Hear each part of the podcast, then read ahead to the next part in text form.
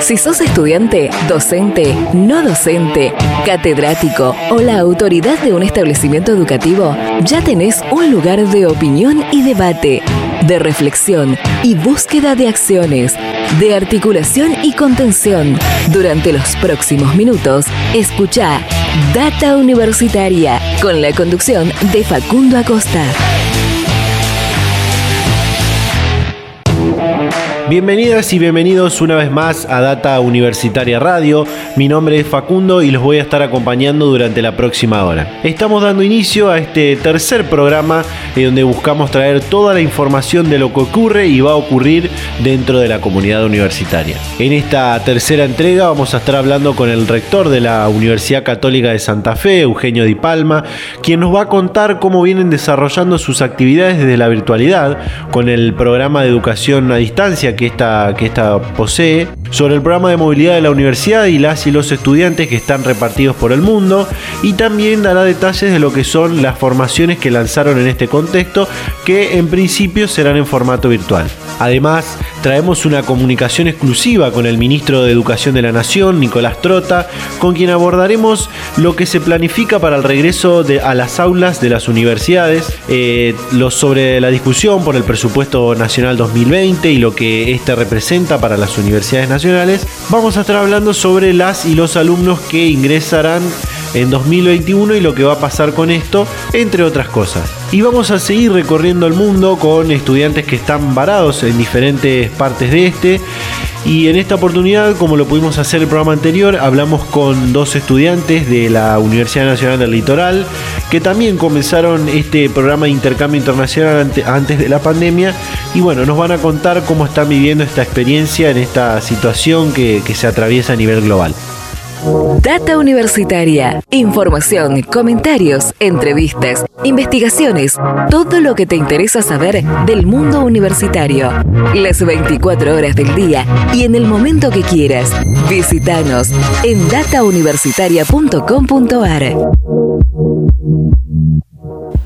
Bueno, hablamos con el rector de la Universidad Católica de Santa Fe, Eugenio Di Palma, y le preguntamos eh, sobre cómo está trabajando la universidad desde la virtualidad para poder continuar con el ciclo lectivo en todas las carreras y en cada una de sus sedes. Bien, eh, bueno, la universidad empezó a tomar noticia de la situación de la pandemia allá por el día viernes 6 de, de marzo pero uno pensaba que eh, esta situación, digamos, de la cuarentena se iba a dar recién durante el mes de, mayo, ¿no?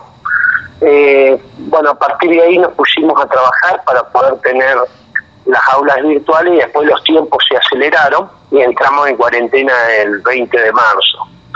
Y nosotros lo que tuvimos que hacer ahí, aplazar unos días lo que era el inicio de las clases de segundo año en adelante, porque primero ya las había comenzado el día 2 de marzo, y eh, comenzamos a partir del primero de abril eh, de manera remota, eh, con aulas virtuales bajo la plataforma Moodle, y también a medida que se fueron llevando adelante las, las clases, se comenzaron con distintas plataformas y formatos, eh, Zoom, eh, eh, etcétera, eh, Microsoft Teams, para poder eh, llevar adelante encuentros sincrónicos. nosotros estamos funcionando en, podríamos decir, entre un 85%, 80-85% en lo que es el tema académico, dado que eh, sí se genera alguna dificultad con aquellas asignaturas que requieren del taller o del laboratorio, ¿no? las responsables del, del CIED, un, sistema que tiene la, Universidad Católica de Santa Fe, recientemente expusieron ante, ante la unidad de vinculación académica del Consejo de Rectores de Universidades Privadas sobre justamente eh, todo lo que tiene que ver con esta eh, experiencia de, educación a distancia que, que, la universidad tiene. ¿Qué nos puede decir? Bien, sí, el, el sistema de educación a distancia de la universidad es un sistema que ha sido acreditado por eh, la CONIAU, mm. para quienes estamos en el mundo universitario, que es, digamos, la comisión que controla la, calidad de las instituciones. En ese marco, eh, digamos, lo que, digamos, el, provecho que uno puede decir que ha, sacado de, esta situación es que de alguna manera estos procesos de virtualización y de educación a distancia nos ha obligado a hacer un proceso acelerado de, conocimiento y de desempeño. Porque sinceramente la evaluación que hacemos eh, desde el Consejo Superior, con los decanos eh, y también con los mismos alumnos, uno puede decir que las clases se vienen desarrollando, digamos, con, de manera, uno no puede decir 100% normal, pero se va logrando eh, ese proceso de enseñanza-aprendizaje. Lo cual, digamos, uno no ha visto eh, de manera excesiva eh, alterado en este, en este proceso. Yo creo que, bueno, hay algunas otras cuestiones que sí generan angustia, preocupación, que es el tema del encierro, pero a lo que se refiere propiamente a la actividad educativa, eh, hemos podido dar respuesta ante la situación. Otra cuestión. También nosotros, en, sí, perdón. No, nosotros en, líneas generales también eh, sugeríamos, planteábamos algunos criterios respecto de los encuentros sincrónicos bajo los distintos programas y plataformas que más o menos sean el 50%, más o menos el 50% de la carga horaria presencial. Por varios motivos, porque bueno, eh, eh, es de público conocimiento que eh, el hecho de del dictar y tomar las clases de manera virtual genera un estrés y un cansancio distinto a si es de manera presencial y también porque eh, uno tiene que comprender que eh, en esa conectividad también está toda una familia, que hay hermanos, que hay padres que necesitan usar también el Internet y los dispositivos para el trabajo. Por tal motivo, esa fue nuestra sugerencia, y que se complementara la actividad con el aula virtual donde uno puede ir volcando actividades en esa aula virtual donde los todos los alumnos tienen acceso, ¿no? Bueno, eh, otra otra cuestión que la que la universidad que usted conduce tuvo que adaptar es eh, el, programa de movilidad estudiantil, ¿no? Sí, en el tema del programa de movilidad estudiantil eh, nosotros teníamos algunas alumnas extranjeras hacia el país que finalmente pudieron retornar a su país, eran alumnas francesas. Y después también teníamos alumnas que están en, en España y en Italia. Eh, algunas volvieron, dos puntualmente, pudieron ser repatriadas, retornaron, pero eh, las restantes están allá y están llevando las actividades de manera virtual, tanto en la universidad, digamos, eh, de España o de Italia como con la nuestra. Y más o menos, es decir, yo sobre todo al principio he tenido una, una comunicación bastante fluida con, con estas alumnas. Eh, y obviamente la responsable del área lo tiene semanalmente. Eh, durante este aislamiento social que, estamos atravesando, eh, continuaron presentando y, lanzando diferentes cursos, diferentes formaciones, en principio en, este formato virtual, ¿no? Eh, ¿Qué detalles nos puede dar? Bueno, nosotros en este momento casualmente estamos lanzando varias diplomaturas que son, digamos, actividades de formación de extensión la principal que uno podría mencionar, principal en el sentido de que tiene una dinámica, digamos, a nivel eh, nacional y regional, que es la diplomatura que llevamos adelante con la red de universidades del cuidado de la casa común, en el marco de la encíclica del Papa Francisco, donde participamos más de 30 universidades nacionales y privadas, no solo del país, sino también de la, de la región. En ese marco estamos lanzando esa diplomatura en ecología integral. Por último, rector, y, para no robarle tanto tiempo, eh, no, por favor. Hace un poco más de 15 días, casi, casi 20 días atrás, el Consejo de Rectores de Universidades Privadas realizaba eh, un balance sobre los desafíos que les, les está imponiendo de manera obligatoria casi esta, esta pandemia y todo lo que, lo que ella representa. Y, en ese sentido, eh, preguntarle, ¿Se empieza a pensar y a plantear el retorno a la, a la presencialidad de forma, de forma paulatina o, hay que continuar en este formato un tiempo más? Sí, eh, mire, casualmente tenemos noticias fresquitas, fresquitas de esta mañana temprano. Eh, el tema es así, en ese conversatorio que hubo de universidades privadas, en la cual fui uno de los rectores que expuse, eh, un poco el análisis que se hizo respecto de cómo era el funcionamiento del subsistema de universidades eh, privadas. El balance general es que ha sido muy bueno y superior a las expectativas que todos teníamos allá por fines de marzo. Ese es un punto. Eh, el otro punto que para las universidades que tenemos asiento en la provincia de Santa Fe, en el día de hoy se estaría publicando el decreto del gobernador que va a autorizar el tema de los exámenes finales presenciales, que es el punto más delicado, porque en el tema de la virtualidad eh, lo más complejo es la parte de la evaluación. Entonces esto es una decisión, digamos, me parece súper certera por parte de las autoridades eh, provinciales dado que nosotros estamos en una provincia donde y en una ciudad, en el caso de Santa Fe, eh, donde hay hace muchos días que no, no hay casos. No obstante, eh, la Universidad Católica también tiene sede en la provincia de Misiones y en la provincia de Entre Ríos. Y también, eh, ante este nuevo escenario, se nos abre otro desafío donde también nosotros tenemos docentes y alumnos de otras localidades. Y bueno, y está el transporte público con el tema de las restricciones que me parece muy entendible y razonable. Entonces, en ese marco, el próximo 9, el martes 9, se va a reunir el Consejo Superior eh, a los efectos de definir cómo va a ser este proceso de evaluación final. Eh, una fecha muy emblemática para nosotros, la del martes 9, porque la institución cumple justo ese día 63 años de vida.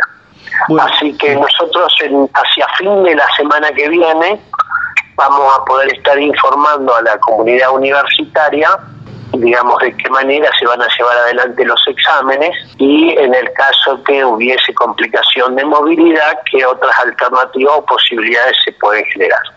Data Universitaria. Información, comentarios, entrevistas, investigaciones, todo lo que te interesa saber del mundo universitario. Bueno, comunicación con el ministro de Educación de la Nación, Nicolás Trota. Eh, ministro, ¿cómo le va? Bueno, en principio preguntarle sobre esta evaluación nacional que lanzaron este, este primero de junio, con la que buscan recabar eh, algunos datos para poder planificar el retorno a las, a las aulas, ¿no? Sí, hemos iniciado la evaluación nacional del proceso de continuidad pedagógica. Para nosotros es central porque consideramos que es, que es necesario tener un ordenamiento integral de, la situación, de la educación en el contexto de la pandemia, no tomar decisiones a partir de lo que ha sido el esfuerzo en estos 80 días sin poder concurrir físicamente a las aulas, de, lo que ha sido la respuesta de, nuestra escuela con el enorme compromiso de nuestros docentes. Esto nos va a permitir, a partir del resultado de esta evaluación, terminar de delinear, planificar el retorno a clases y también organizar las actividades educativas de cara a lo que debe ser eh, esa vuelta y el ciclo electivo 2020, su articulación con el ciclo electivo 2021. Y creemos que esto es fundamental porque a partir de esta evaluación también tenemos que terminar de delinear lo que debe ser el camino para garantizar el derecho a la educación eh, de todos nuestros estudiantes en los distintos niveles, todos los puntos del país y es ahí donde es una encuesta nacional que va a tener, se va a hacer a 25.000 docentes de nivel inicial, primario y secundario, 5.000 directivos también de los tres niveles y finalmente a 2.800 familias. Y eso para nosotros implica conocer en el marco de la excepcionalidad que estamos lo que ha sido este, la respuesta a nuestro sistema. También eh, preguntarle, encabezó una, una reunión de, del Consejo Asesor para, para, planificar este, este regreso a las aulas, donde bueno participaron sindicatos docentes, instituciones privadas, estudiantes. ¿Qué, qué nos puede contar? Bueno, para nosotros eh, eh, tenemos que trabajar, como se viene haciendo en el proceso de regreso a la escuela. hay dos componentes centrales. Por un lado, lo relacionado a la a la realidad epidemiológica, ¿no? a nivel de circulación del virus en los distintos puntos de nuestro país.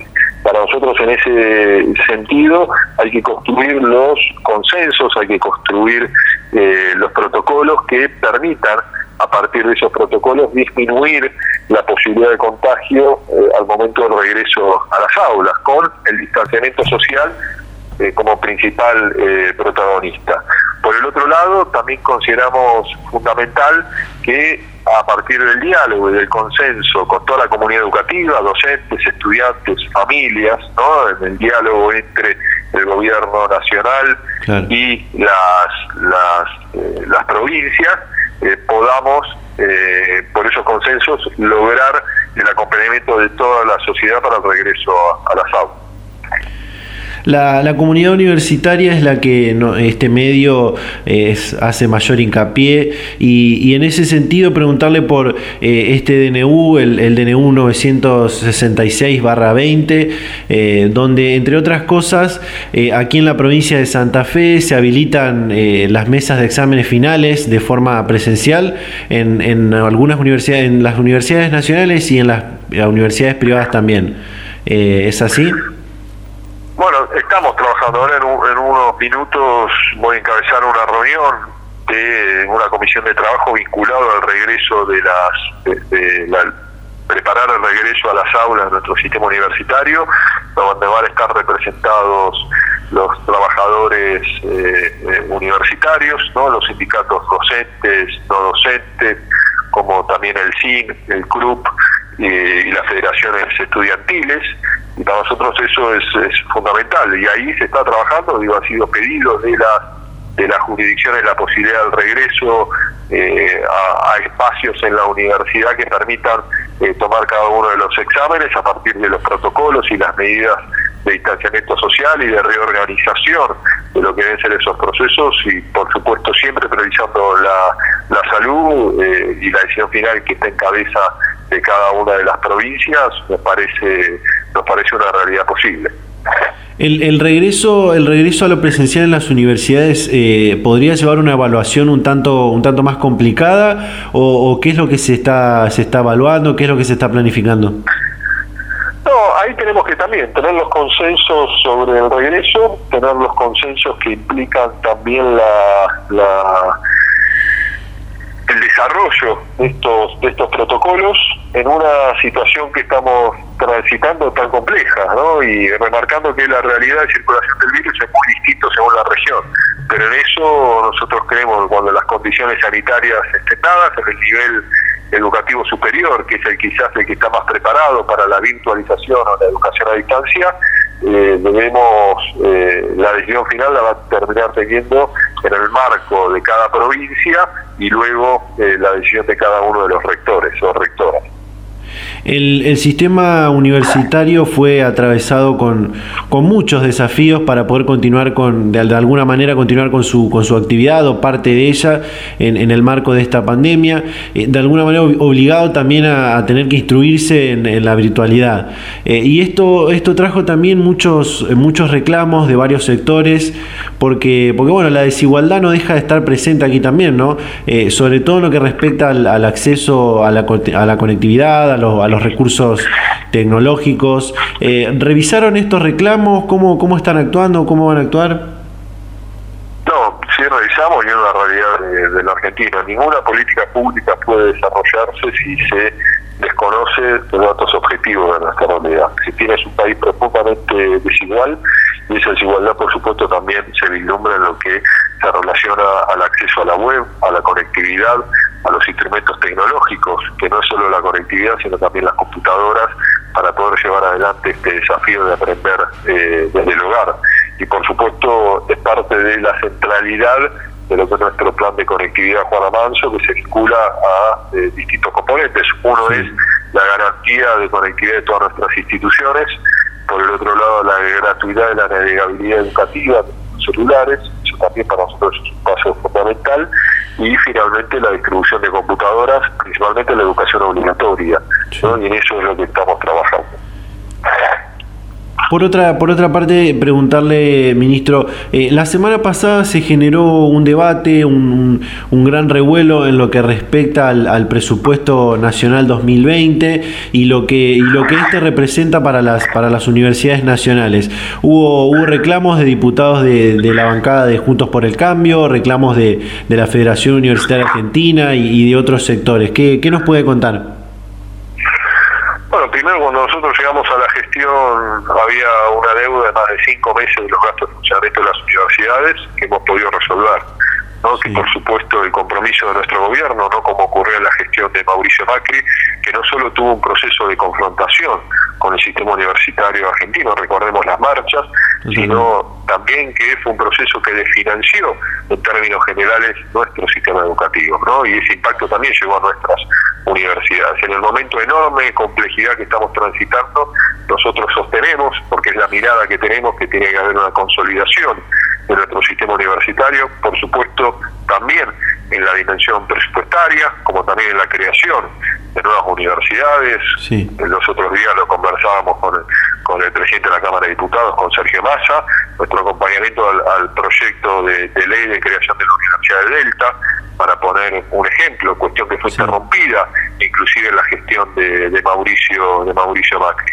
Y en la propia discusión y debate del presupuesto nacional, que se está iniciando en los próximos en las próximas semanas, por supuesto que eh, la centralidad que va a tener nuestra cartera es eh, la necesidad de la inversión prioritaria en nuestro sistema educativo. En estos cuatro años de Macri, yo le quiero recordar, en los cuatro años de Macri, le quiero recordar a, a, los diputados de Cambiemos que la inversión educativa cayó 1.3 puntos de nuestro Producto Bruto Interno. ¿no? Y eso es donde tienen que poner el foco de eh, de financiamiento de todo nuestro sistema educativo y en particular de las universidades.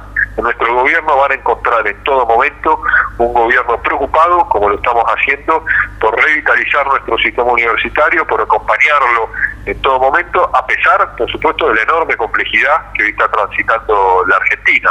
La enorme complejidad que ha implicado no solo asumir en una Argentina con una profunda recesión económica, con un endeudamiento en cuatro años cercano a los 200 mil millones de dólares que ha sido el endeudamiento de la gestión de Macri para sostener la especulación y la fuga de capitales, y en una Argentina además que fue impactada por la pandemia.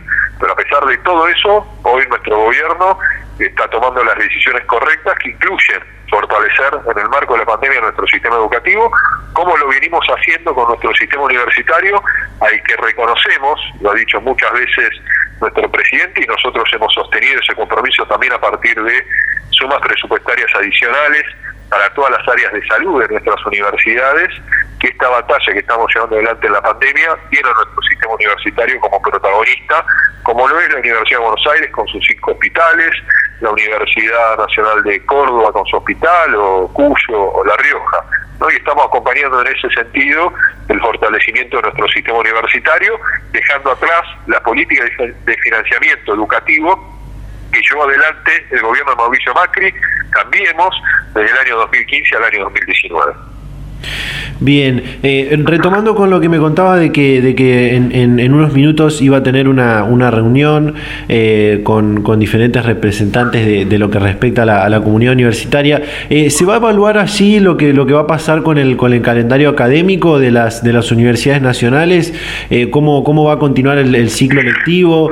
si va, si en algunas, en algunos casos va, va, va, a volver a comenzar en algún momento cuando, cuando termine esta, esta pandemia, este aislamiento social obligatorio? No, el calendario académico de cada universidad, es, por supuesto, es una potestad de cada universidad. Lo que nosotros vamos a ver en estas, en estas reuniones se relacionan a los protocolos sanitarios y, al diálogo con todos los sectores para que esos protocolos, después según la realidad e infraestructura de cada universidad, puedan ser readecuados para que al momento que la salud nos permita, poder proyectar el regreso en las condiciones que estos protocolos determinen. Y por supuesto también, la semana próxima vamos a tener una reunión con el CIN, con el CRUP, con el Consejo Federal de Educación, más que nada por nuestra preocupación en lo que va a ser ¿no? el ingreso a las universidades en el 2021 que ahí tenemos que trabajarlo también con eh, el Consejo Federal de, Educación y creemos que tiene una fuerte articulación entre los distintos niveles educativos en el marco de la pandemia que estamos transitando. Justamente en ese sentido eh, quería preguntarle cómo, cómo iba a ser esta, esta cuestión que tiene que ver con aquellos eh, alumnos y alumnas que, que están en, su último año de la secundaria y, y tienen que, si, si, lo tienen decidido, tienen que pasar por eh, el ingreso el ingreso 2020 a, la, a las universidades nacionales. ¿Qué, ¿Qué puede llegar a pasar con esto? Bueno, vamos a trabajarlo. Nosotros siempre tenemos que impulsar las medidas que permitan la permanencia en el sistema, la promoción de ingreso en el sistema en un marco de excepcionalidad.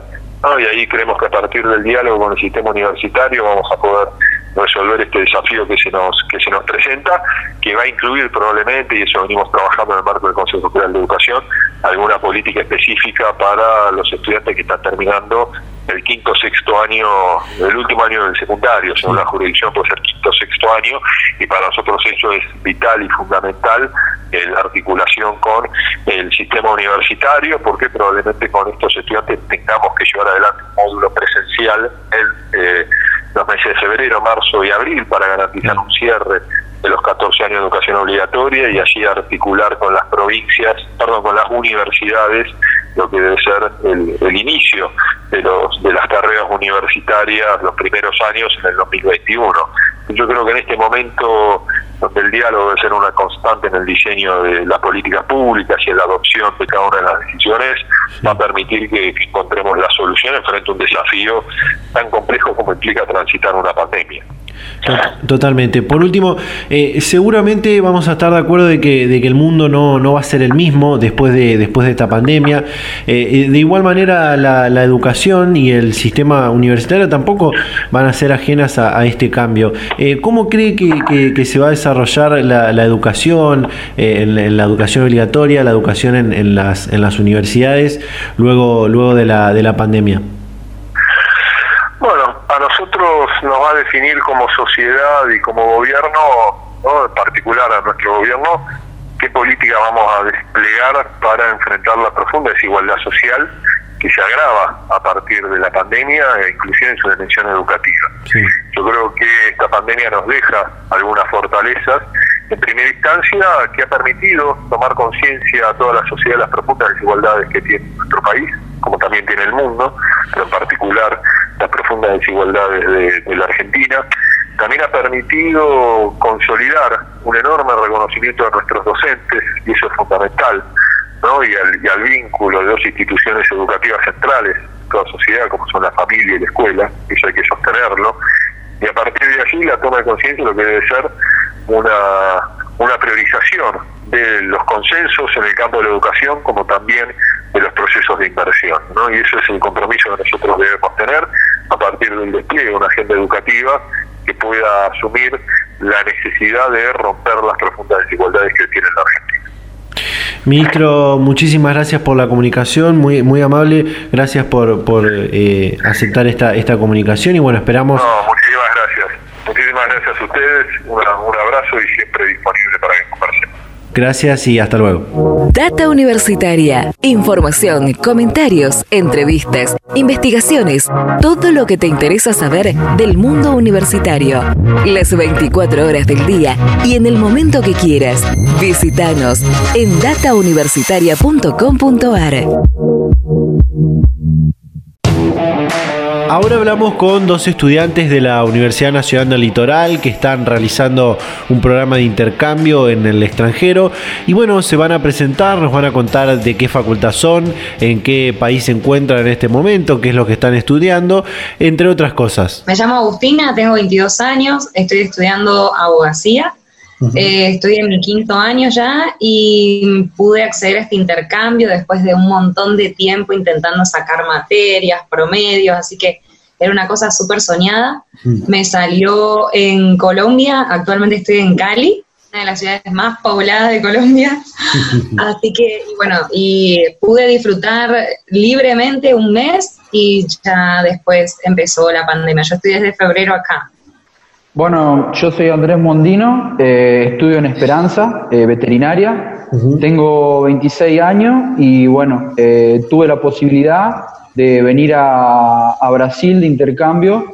Estoy en Goiânia, que se encuentra bien al centro de Brasil, eh, eh, a unos 200 kilómetros más o menos de lo que es la capital de Brasil, de Brasilia. Eh, y bueno, tuve una, una, algo muy parecido a, a que fue, tuvimos un, más o menos, yo llegué el 26 de febrero acá y bueno, empezamos la clase, este, todo muy bien, un montón de expectativa, un re, re enchufado.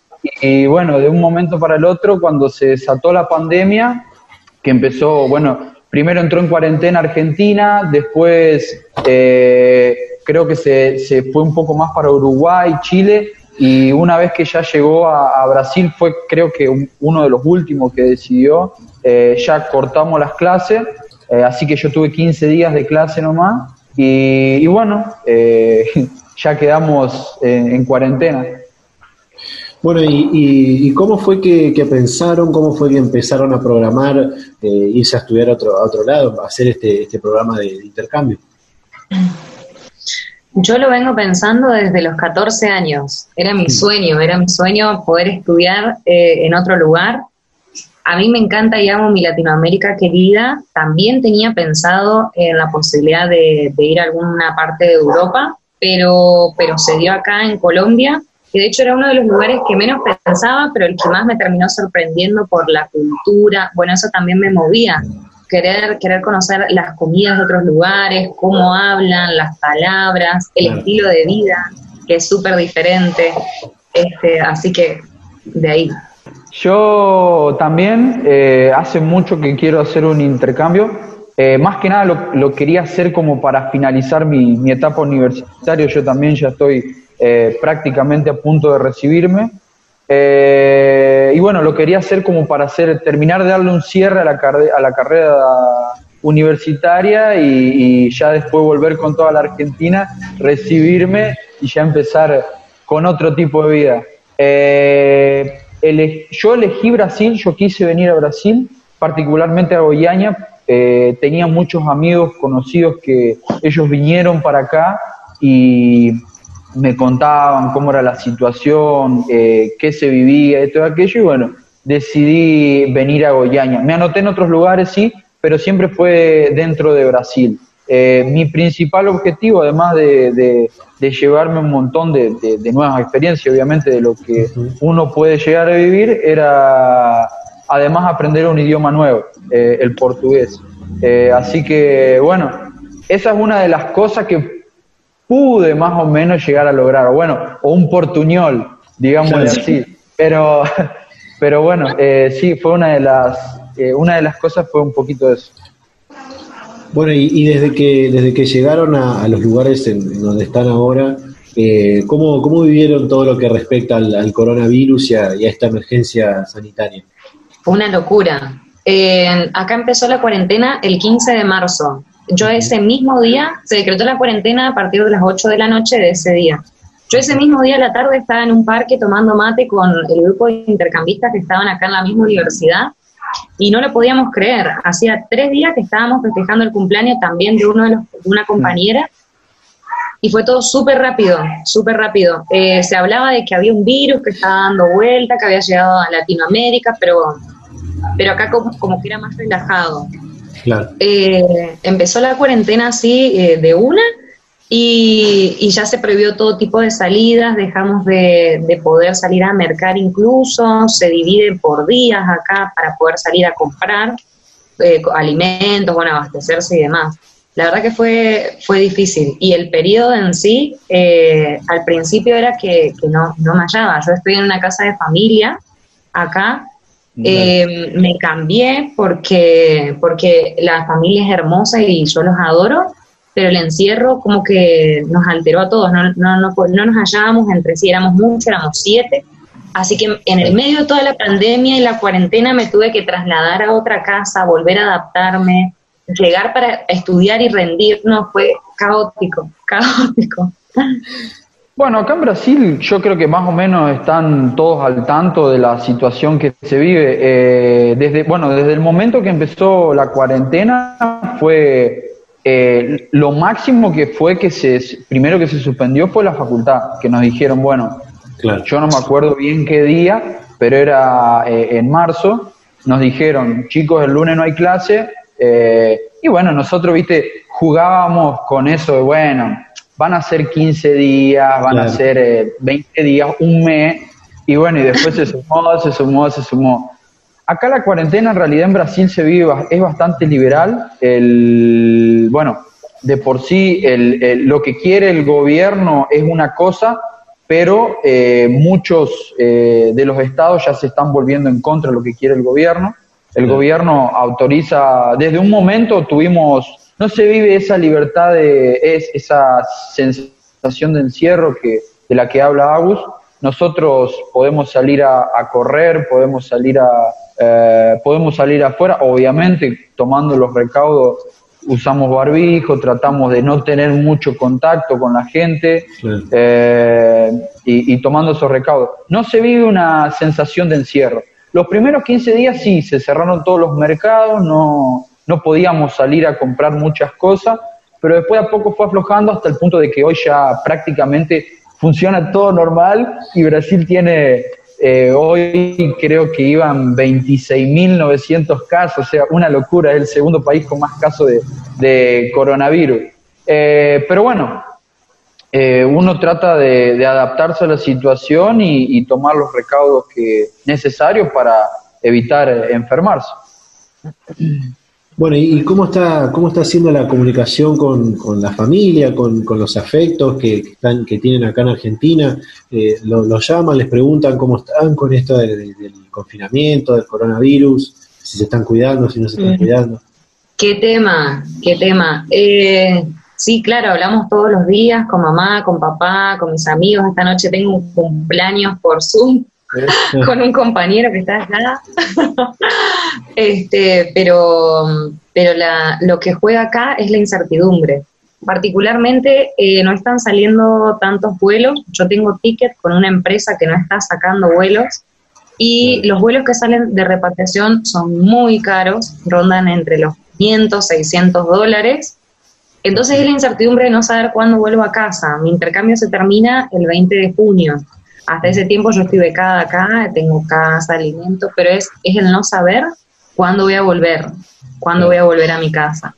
Entonces la, preocupación también tiene, los tienen mis papás y mis amigos allá, pero lo charlamos, no, no queda, no queda de Bueno, por mi parte también la comunicación es muy fluida, tanto con mis viejos como con mis amigos. Prácticamente todos los días estamos haciendo videollamadas y, por cualquier cosita hacemos videollamada, ¿viste? Eh, eh, se volvió es, algo, es algo extraño, pero bueno, se volvió una realidad y hay que adaptarse realmente. El hecho de los cumpleaños también, o a veces las, las cenas, las comidas en videollamada y estamos ahí.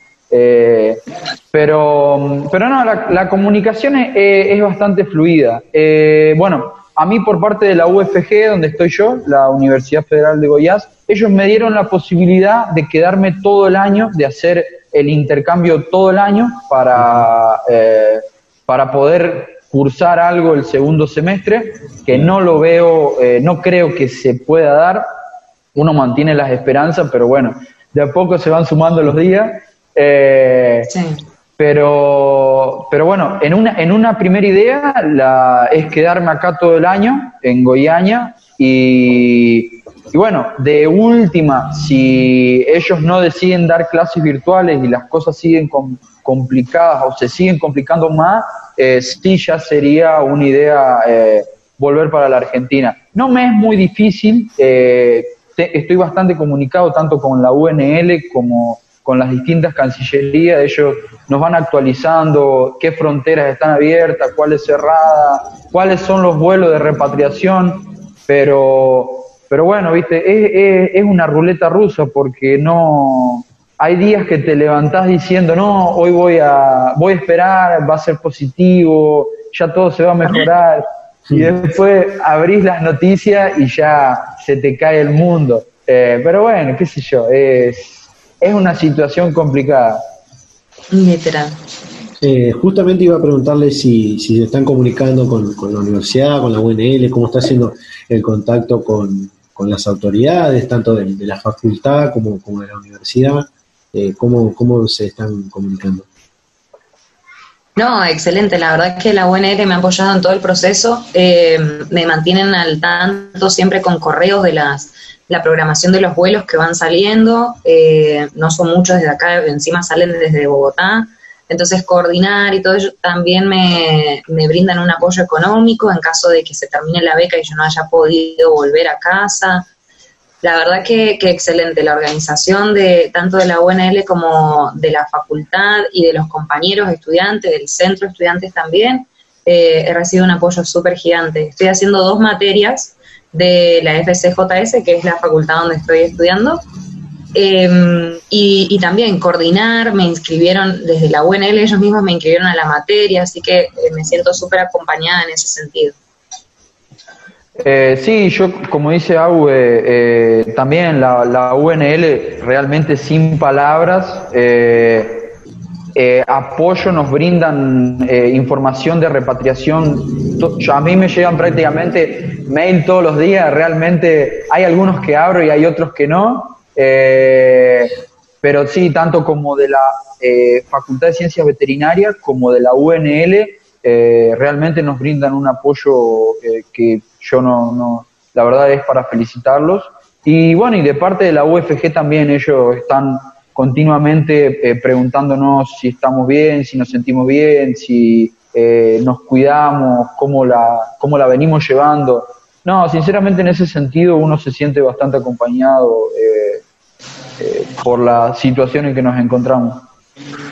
Bien, y ahora entrando un poco en, lo que tiene que ver con lo, con lo académico, y como hablábamos antes de, toda esta adaptación a la, a la, virtualidad, que hay que hacer reuniones virtuales, eh, cumpleaños virtuales.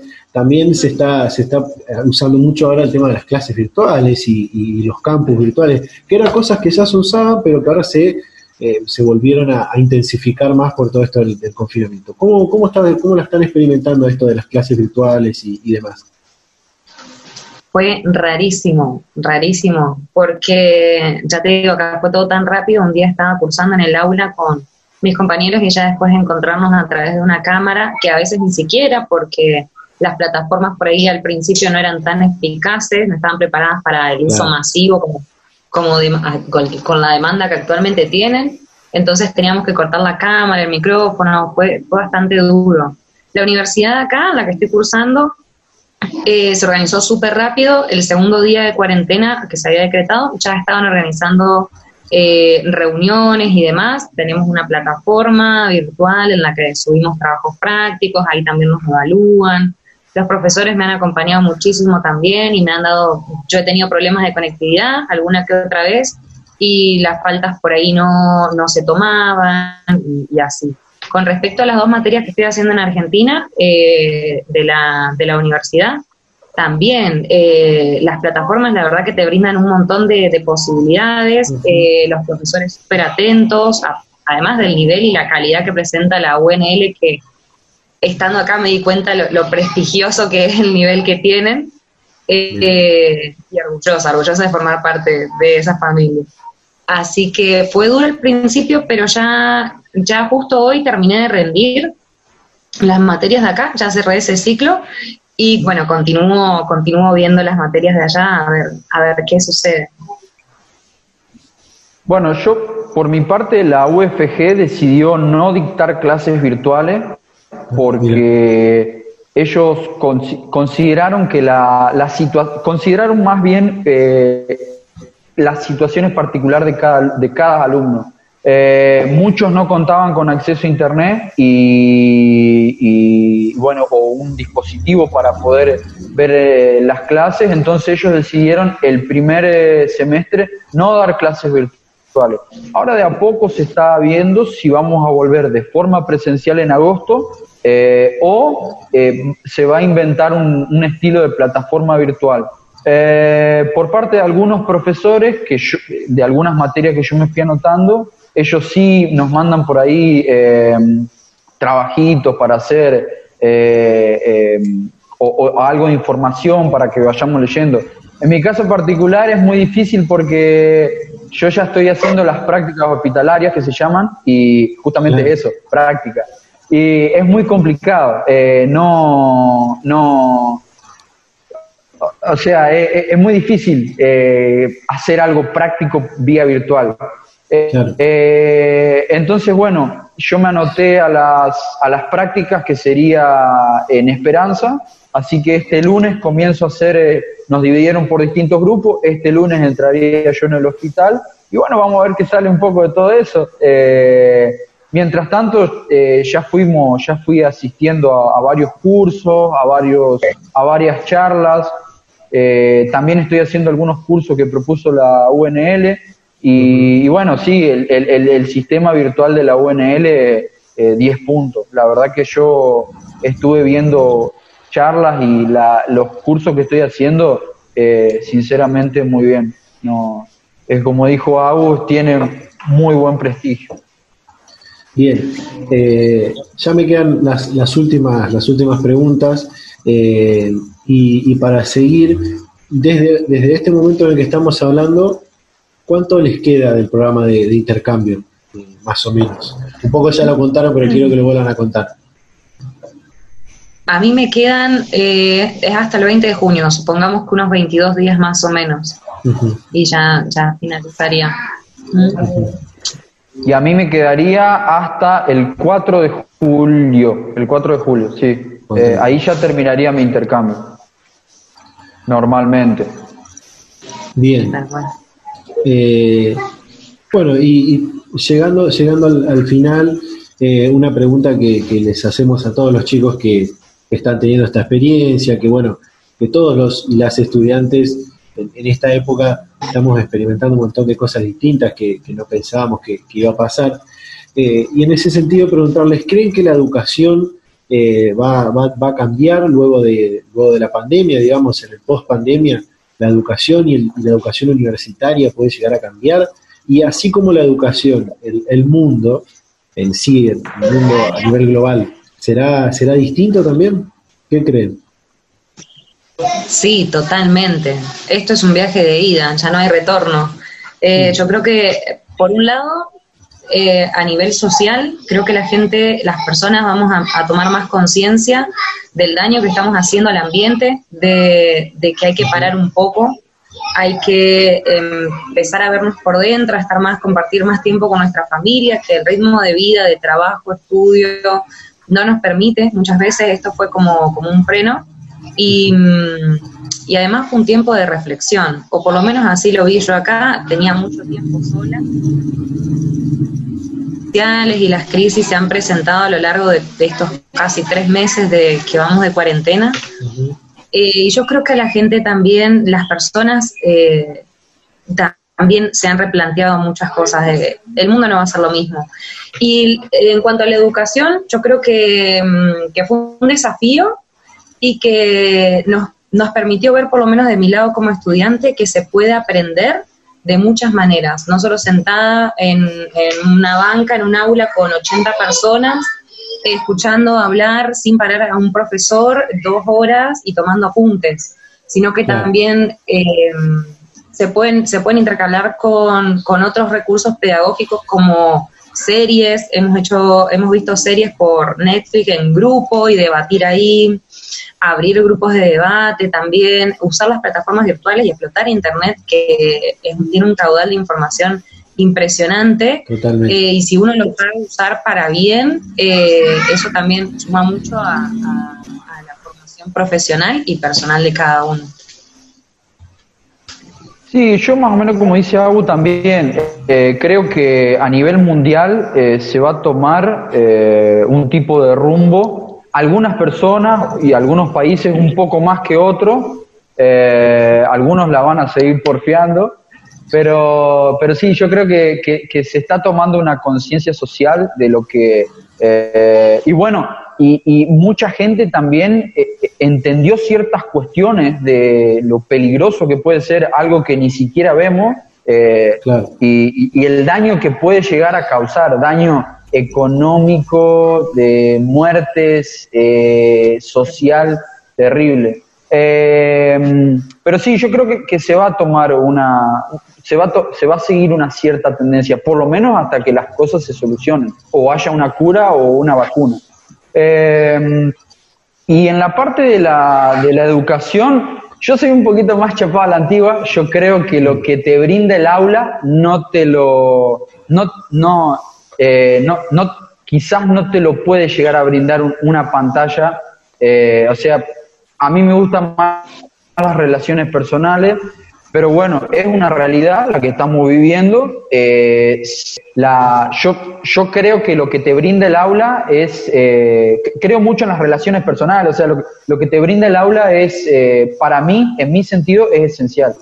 particularmente, bueno, más como es, por ejemplo, la, la carrera que yo estudio, que, que, necesitas de muchas cosas, que tener contacto, tener cierto... exacto. Eh, pero bueno, es, es, una realidad la que estamos viviendo que de a poco se van a ir mezclando las cuestiones virtuales con las cuestiones presenciales. Entonces, eh, yo creo que va a ser una tendencia, yo creo que va a ser una tendencia. Y ya las plataformas un poco que se le, se le fue agarrando, de a poco se, se fue tomando más contacto y más afinidad. Entonces muchos profesores seguramente en un futuro eh, prefieran el medio virtual que el medio presencial, eso es una realidad. Totalmente. Bueno, eh, muchísimas gracias por esta, por esta charla. La verdad que no, no conté más o menos cuánto, cuánto habremos charlado, creo que casi, casi media hora. Eh, así que bueno, muchísimas gracias por, por sumarse a esta, esta entrevista, que, bueno, después eh, les voy a estar contando para qué la vamos a utilizar, que en realidad tendría que haberlo contado al principio, pero bueno, ahora, ahora se los cuento.